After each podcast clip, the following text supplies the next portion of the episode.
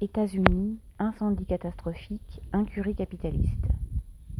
Le bilan du terrible incendie qui a frappé l'île de Maui à Hawaï, le 50e État des États-Unis, atteint la centaine de morts. Il devrait encore s'alourdir, car les recherches de victimes n'ont pu encore être conduites que sur une seule partie de la ville de Lahaina, ravagée par les flammes.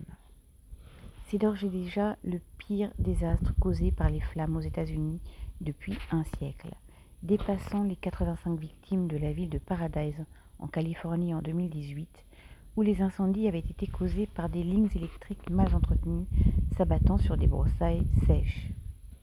Pour l'instant, les causes directes de la catastrophe de Maui ne sont pas établies, mais les regards se tournent de plus en plus vers la compagnie Highway Line Electric, dont le cours de l'action a chuté brutalement. Aux États-Unis, les lignes électriques sont très rarement enfouies et les compagnies électriques investissent le moins possible pour leur entretien ou le débroussaillage de leurs abords. Les poteaux et les fils ne résistent pas toujours à la force des vents, comme ceux générés par l'ouragan Dora. Les lignes cassent, produisant des étincelles, pouvant allumer des feux. En cas d'incendie, les compagnies d'électricité peuvent décider de couper le courant, plongeant des populations dans le noir, sans télévision, internet ni téléphone, les privant donc des moyens de connaître la progression des feux ou de savoir s'il faut évacuer. Dans le cas de Maui, ce sont les flammes qui ont coupé les lignes électriques. Les autorités ne sont pas plus soucieuses des populations. Une étude remise en 2020 aux officiels du comté de Maui estimait comme hautement probable que des incendies touchent chaque année la ville de Lahaina si des mesures n'étaient pas prises.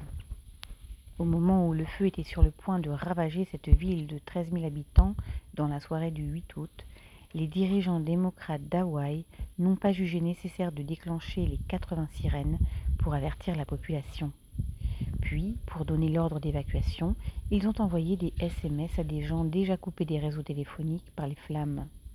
Bien des victimes ont péri dans leur voiture, essayant de fuir trop tard. Les autorités fédérales, mises en alerte après la catastrophe, ne sont pas particulièrement pressées de répondre aux besoins des gens qui ont tout perdu.